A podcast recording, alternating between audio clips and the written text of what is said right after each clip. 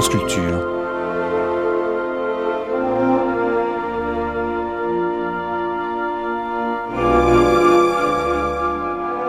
France Culture la nuit, une mémoire radiophonique.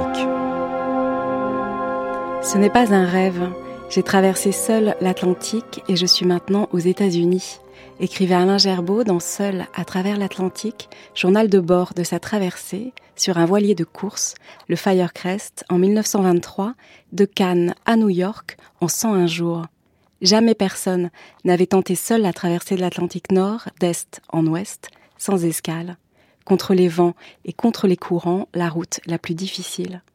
Un vagabond des mers, raconté dans l'émission Les vagabonds ou témoignages de l'aventure en 1954, 15 ans après sa disparition. Lui dont les cendres reposent sur son paradis, Bora Bora. Sur sa tombe, une inscription rappelle son rêve. Seul sur le Firecrest a fait le tour du monde. Son rêve d'enfant. Petit, il admirait Conrad qui un jour, encore enfant, devant une carte inexplorée de l'Afrique, pensait Quand je serai grand, j'irai là-bas. Lui, un mot le faisait rêver, Eldorado. Et son Eldorado, ce sera la Polynésie. Il rêve de vastes mondes, de liberté et d'aventure, de posséder une petite embarcation, de chercher sur les mers le calme intérieur et de revoir les îles ensoleillées, comme il le raconte dans ses livres À la poursuite du soleil, îles de beauté. L'appel de la mer qui le mènera dans un tour du monde de cinq ans en solitaire, après sa traversée de l'Atlantique. Enfant, il dévorait les livres d'aventure, comme ceux de Jack London, La croisière du Snark, une révélation. Ce livre m'apprit qu'il était possible de parcourir le monde sur un bateau petit. Je décidai à l'instant que je tenterais l'aventure. C'est là que tout avait commencé, un destin raconté ici. Bonne traversée avec lui sur les ondes.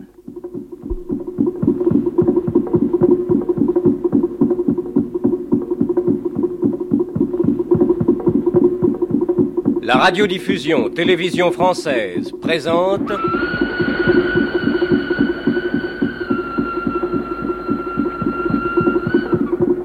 Les vagabonds ou témoignages de l'aventure.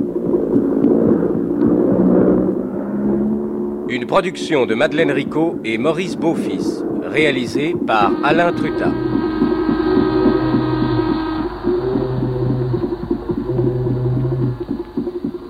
Aujourd'hui, aujourd'hui commence une série d'émissions au cours desquelles nous vous présenterons des hommes que l'aventure quotidienne de la vie n'a pu satisfaire. Des hommes dont le regard s'est tourné vers le monde et qui ont fui sur les routes à la recherche de l'aventure et à la rencontre de leur destin. Vagabonds de l'aventure, vous, Alain Gerbeau, Ella Maillard, commandant Charcot, Michel Vieuxchange, bien d'autres encore, quelles raisons vous poussaient à parcourir le monde? Aventuriers, vous, colonel Laurence, André Malraux, Blaise Sandra, Jack London, bien d'autres encore, quelles raisons vous poussaient à rechercher l'aventure? Par le témoignage de votre vie et à travers vos œuvres, nous allons essayer de répondre à cet appel. Vagabonds, aventuriers, nous irons à votre découverte comme vous alliez à la découverte du monde.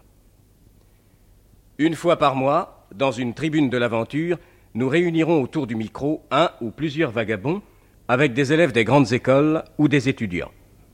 Un débat sera ainsi ouvert en témoignage de l'aventure.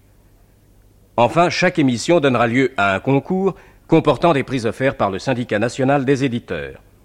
Afin de participer à notre premier concours, écoutez aujourd'hui Alain Gerbeau.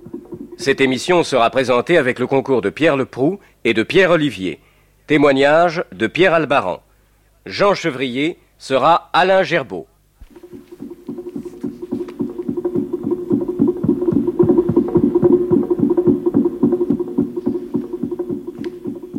Comprends pas, ayant vu le monde entier, tout ce qu'il offre d'aspect, de sensations, que l'on puisse rester indéfiniment à la même place.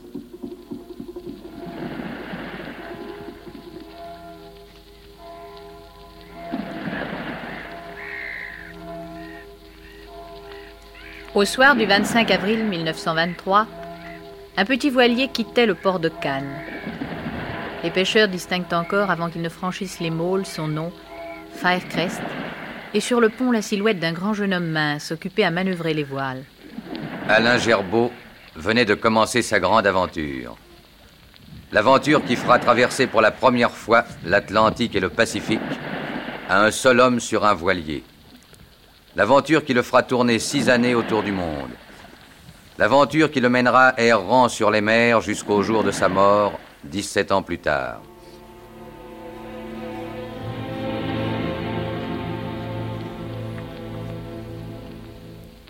El hombre solo, l'homme seul.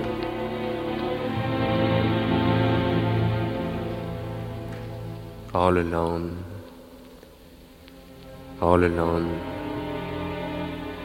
all alone. Un poco loco, un poco loco, un peu fou.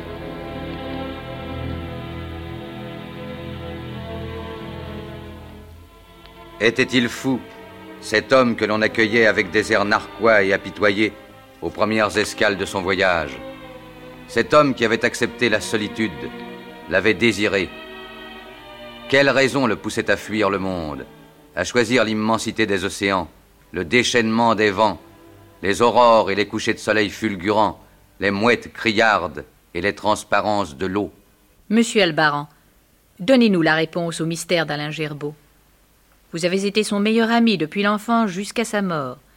Auprès de vous, il retrouvait à chaque voyage l'appui d'une amitié fraternelle, les encouragements, les critiques nécessaires à cet être qui avait voulu s'exclure du monde. Monsieur Pierre Albaran, qui était Alain Gerbeau? Tel il était enfant, tel je le connus toujours. Calme, sensible, orgueilleux et volontaire, gai et charmant, contrairement à la légende. Ce n'est que beaucoup plus tard qu'il deviendra taciturne lorsque la vie l'aura blessé. À cette époque, il croit en lui-même et seulement en lui-même. 1914. Alain a 20 ans. Décoré de la Légion d'honneur, décoré de la Croix de guerre à Neuf Palmes, glorieux mais meurtri. Ses deux meilleurs amis sont tués. Patrice de la Tour du Pin semble avoir écrit ces mots pour lui. Par la route montante de la connaissance, vous irez vers le seuil grand ouvert de la mort, avec une âme haute et gorgée de silence. L'après-guerre, 1914. Nous nous essayons dans les affaires, laboratoire de produits pharmaceutiques, élevage scientifique de poulets, culture de fleurs. Nous y laissons l'héritage de nos parents.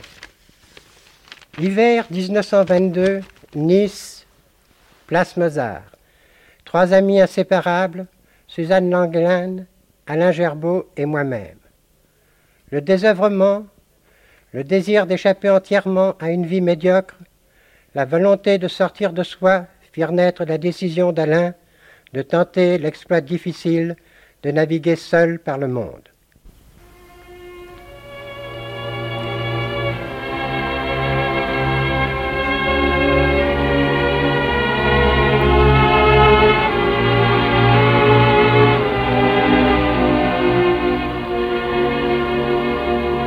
Hiver 1922. Nice, place Mozart. L'instant choisi par le destin pour frapper les trois coups. Les trois coups de l'aventure, de la vie solitaire et errante à tout jamais.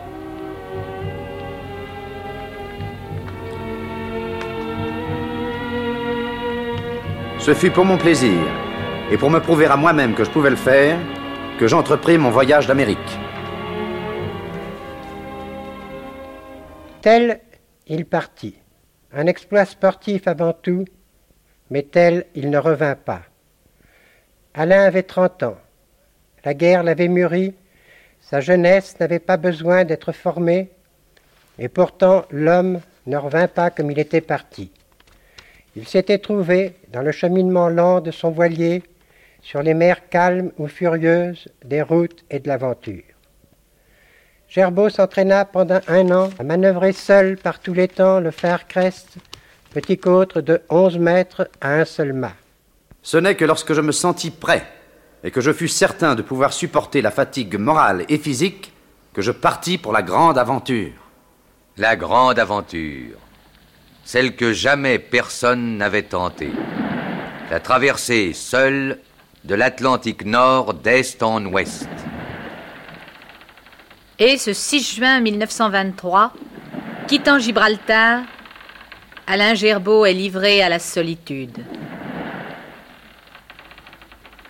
Voici quelle était la routine de ma vie dans ces premiers jours de vents alizés. Le matin à 5 heures, je sortais de ma couchette pour faire mon déjeuner. À 6 heures, j'allais sur le pont, déroulais le tour de ma grand voile, abandonnais ma cape et reprenais ma course vent arrière. Pendant 12 heures consécutives, je tenais la barre. Pendant ces 12 heures, dans les vents frais, je ne m'ennuyais jamais. J'admirais la beauté de la mer et des vagues, la tenue de mon navire, et disais tout haut les œuvres de mes poètes préférés Kipling, Shelley. Oh, wild west wind, the breath of autumn's thou from whose unseen presence the leaves dead. Vers Rennes, Le vaisseau clair roula le jour, tangua la nuit, cingla vers les golfes et les îles, vêtus de lune aimante ou de soleil docile. Quand venait la nuit, j'étais mort de fatigue. Je réduisais la surface de voilure de la grand voile, mettant mon navire à la cape, attachant la barre, et je préparais mon deuxième repas de la journée. Enfin, je tombais épuisé dans ma couchette et dormais durement bercé par les vagues.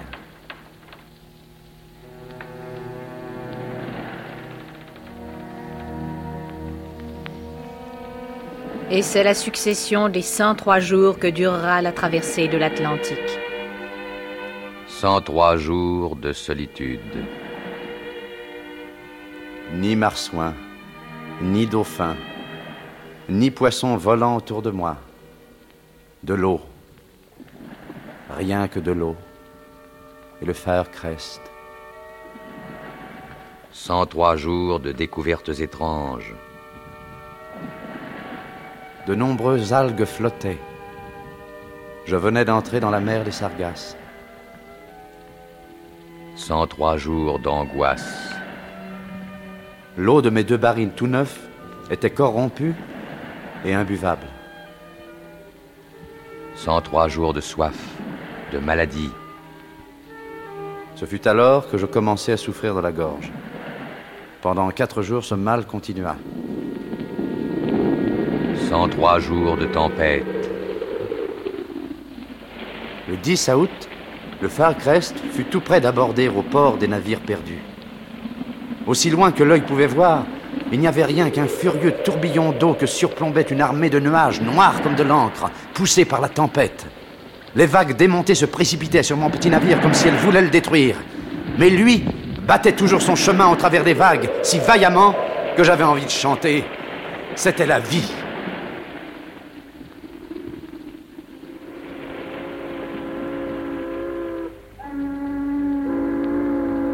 Enfin, le matin du 15 septembre, le Firecrest jette l'ancre près de New York. La dure traversée est terminée.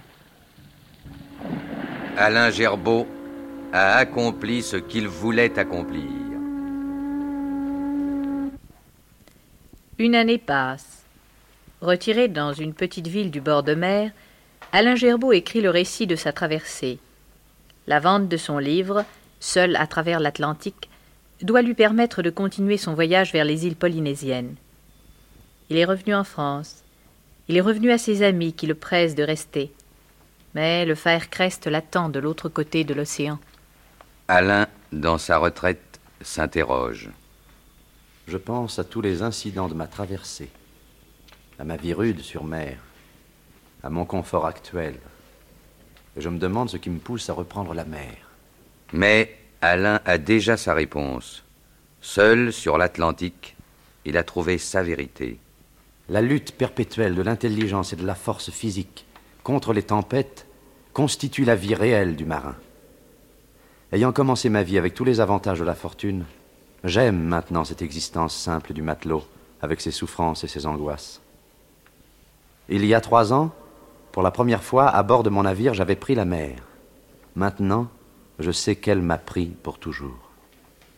Quoi qu'il advienne, je retournerai vers elle, et je pense au jour heureux où le fer Crest et moi, nous repartirons ensemble vers le Pacifique et ses îles de beauté.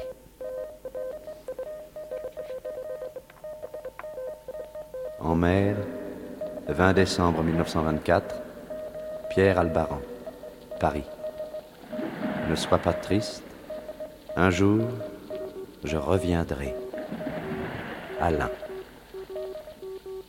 Ne sois pas triste, un jour, je reviendrai.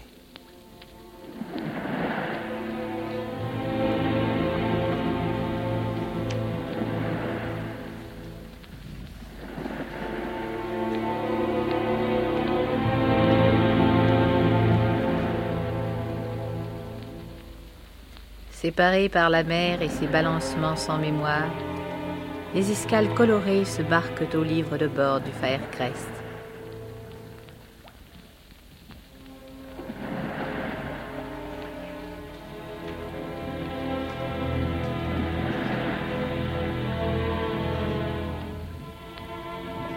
Bermude, All alone. Not even a cat or a duck. Isthme de Panama, Colomb, El hombre solo.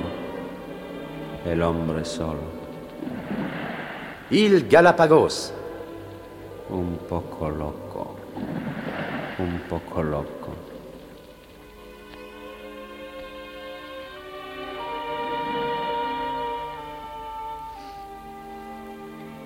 Et puis un jour, deux ans après son départ de France, Île d'Akamaru,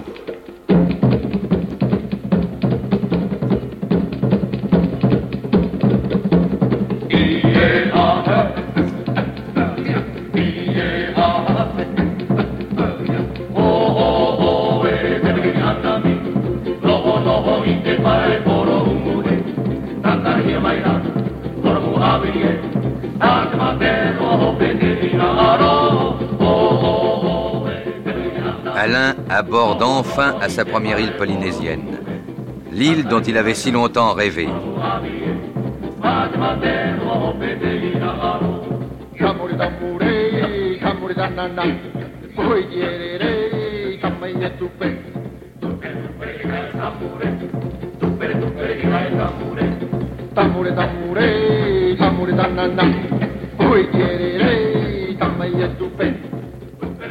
c'est l'éblouissement, la révélation. Il a trouvé l'île enchantée, magique, le pays du bonheur dont tout homme rêve depuis l'enfance et dont il n'abandonne la recherche qu'avec la vie.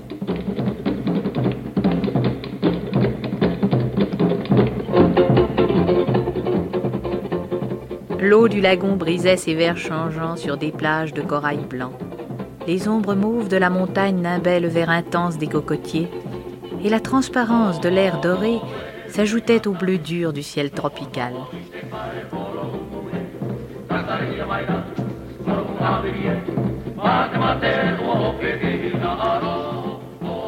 La Polynésie offrait sa merveilleuse beauté aux navigateurs solitaires. Mais Alain Gerbeau ne se contentera pas d'être charmé, envoûté. Dans des livres très simples, pleins de passion, à la poursuite du soleil, au ZYU, l'évangile du soleil, les îles de beauté. Il veut faire partager à tous les hommes du monde sa joie, son bonheur. Il veut enseigner les raisons de sa félicité, convaincre, entraîner. Il ne se leurre pas. Il sait que le vent qui caresse doucement le faîte des cocotiers n'ira pas jusqu'au rivage d'Europe porter le message du bonheur. Il sait que la musique polynésienne et toute son allégresse ne pourront traverser les zones de bruit de la civilisation moderne pour donner leur avertissement. Lui seul a entendu l'appel de la sagesse.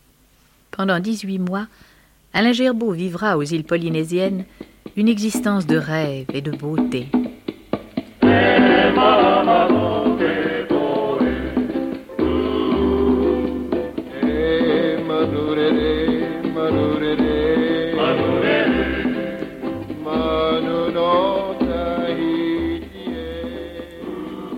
Soirs, à la tombée de la nuit, les indigènes de la merveilleuse île de Pora Pora se réunissaient dans une clairière au bord de l'eau près du tronc d'un vieux flamboyant, et dansaient sur l'herbe verte.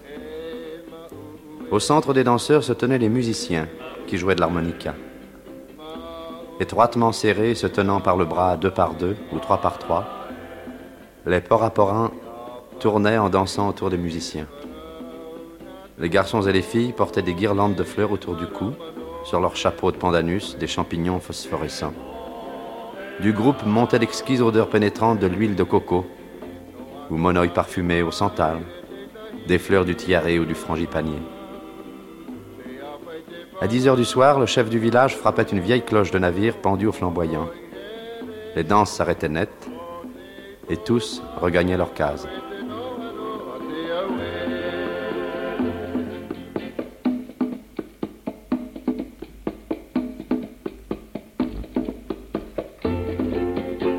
Alain parcourt les îles avec ses amis Imi, Mana, Marama, pieds nus, vêtus d'un simple pagne, et il n'est plus pour eux que Terepo. Il écoute le prince Taupini lui conter les vieilles légendes, les anciennes coutumes et le bonheur qui régnait à l'intérieur de chaque vallée. Il partage les repas de poisson cuits à l'étouffer dans le lait de coco. Souvent, il s'arrête près des immenses cases indigènes où certains soirs les chanteurs se réunissent au nombre d'une centaine et répètent leurs chœurs étranges. Et pourtant, c'est avec tristesse qu'Alain constate parmi les îles les ravages causés par la venue de l'homme blanc. Peu à peu, les indigènes abandonnent leurs pagnes et leurs paréos pour d'incommodes vêtements modernes. Ils quittent leurs cases pour de malsaines maisons de tôle ondulées. Ils délaissent leurs chants et leurs danses ancestrales pour la musique de gramophones criards. Enfin, pour satisfaire leurs nouvelles conditions, ils font du travail une obligation et non plus une joie nécessaire.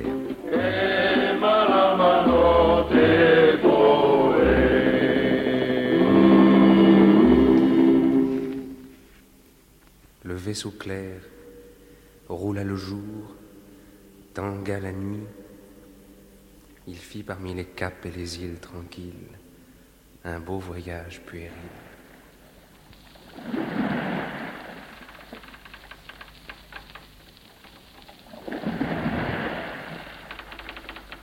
Le Crest a repris la mer.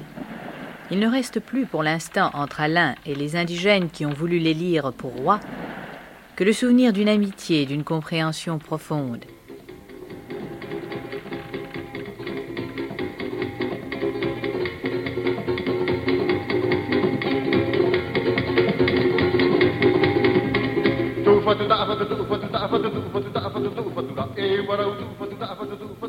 Ô Facaté, suis déjà loin de vous tous, sur le large océan, mais tu vois que je ne t'oublie pas. Ô toi qui fus mon ami pendant mon séjour, transmets mon message d'affection.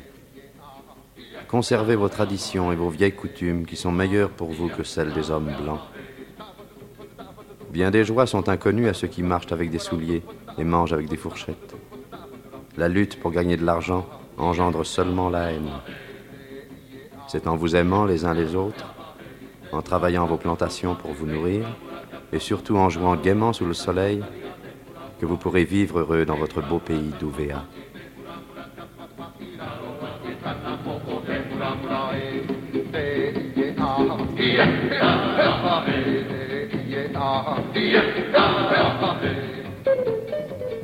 Île Fidji, La Réunion, les Açores et puis Le Havre.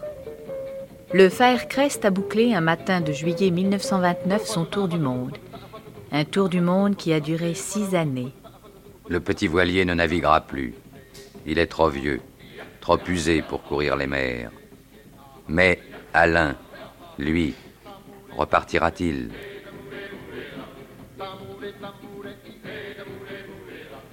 Monsieur Elbaran, donnez-nous la réponse au mystère d'Alain Gerbeau.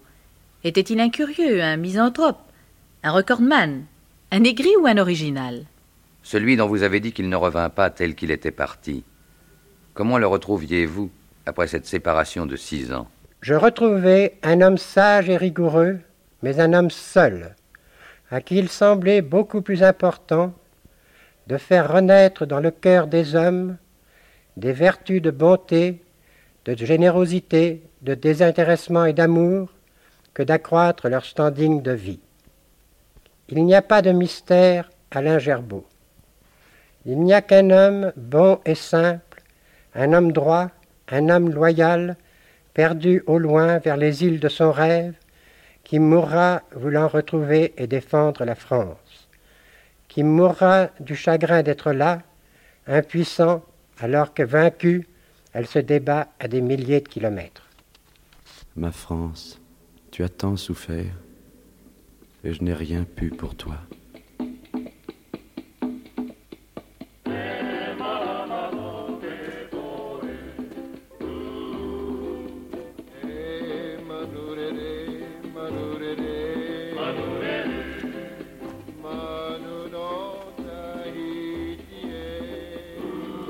Des années plus tard, Pierre Albaran reçut un rapport de l'infirmier major de l'hôpital de Dili, île de Timor.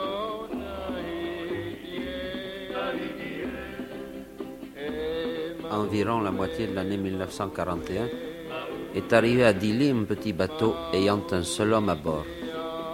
Cet homme était mince, osseux, regard glauque et énigmatique. Malgré l'aspect très âgé et les rides, il avait dans sa personne quelque chose de jeune, incorporel et légendaire. On dirait un Robinson qui, flagellé par la tempête de la mer ou de la vie, venait s'accueillir dans cette terre portugaise du Pacifique. Voilà Alain Gerbeau, le navigateur solitaire qui a cherché, trouvé dans les nuits sans lune de l'océan, la solitude jumelle de son âme. Il parlait très peu, au soleil couchant, il descendait à terre et allait souvent à la pharmacie en quête de quinine. Et alors il s'asseyait au bord de la mer, triste, mélancolique, fermé dans un sépulcral silence. Un jour, la malaria l'a repris. On le mène à l'hôpital, où il ne reste pas assez pour se remettre complètement. Mais il essaie de reprendre sa route vers Madagascar. Cependant, la mer devient trop mauvaise. Il rentre au port, mais ne descend pas à terre. Cette fois, Alain Gerbeau était bien malade. Le 11 décembre 1941, on le transporta à l'hôpital. Et le 16, dans l'heure où le soleil mourait dans un couchant de feu, Alain Gerbeau mourait.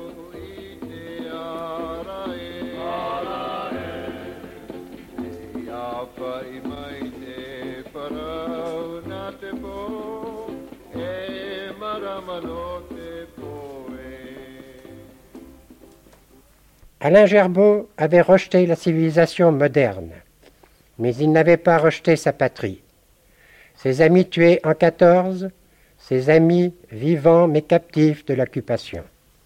Alain Gerbeau, perdu, mourant seul à l'hôpital de Timor.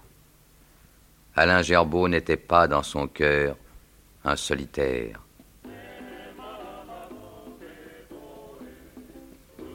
S'il ne m'est pas permis de disparaître avec mon bateau, ou d'être enseveli avec lui sous la mer, je ne veux qu'un simple marais en pierre sur une petite pointe, avec un espace nu autour, et pour seul arbre, un arbre de fer.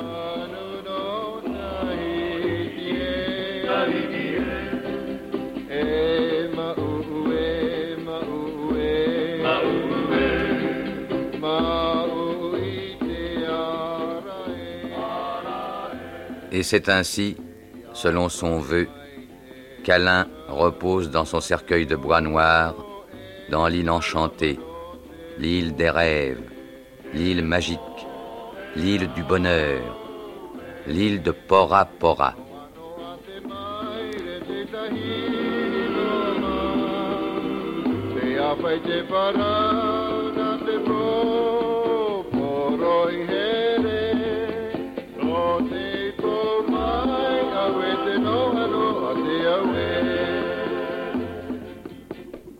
Voici maintenant notre concours. La question que nous vous posons aujourd'hui est la suivante. Attention. Qu'est devenu le Firecrest, le bateau avec lequel Alain Gerbeau fit la traversée de l'Atlantique et le tour du monde? Les auditeurs dont les réponses exactes seront parvenues les premières à la radiodiffusion télévision française dans le délai de trois jours qui suit cette émission recevront des prix sous forme de livres d'aventure offerts par le syndicat national des éditeurs. Le cachet de la poste permettra de déterminer, parmi les réponses exactes, celles qui donneront lieu à l'attribution d'un prix.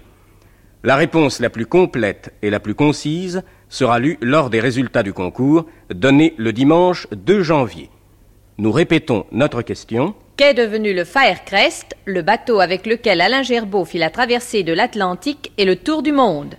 Prière d'envoyer vos réponses sur carte postale non illustrée à la radiodiffusion télévision française, 107 rue de Grenelle, Paris 7e, concours Les Vagabonds.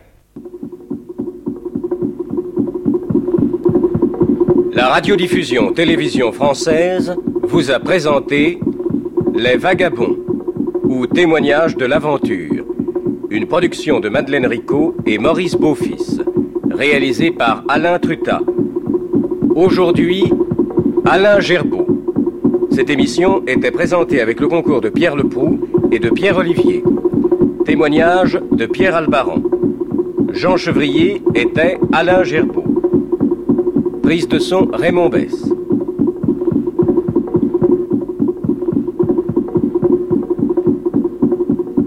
C'était Alain Gerbeau en 1954, première diffusion le 19 décembre sur la RTF, chaîne parisienne, dans l'émission Les Vagabonds ou Témoignages de l'aventure. À la radio, l'éphémère est éternel. Vous pouvez réécouter éternellement cette émission à télécharger sur franceculture.fr à la page des nuits de France Culture.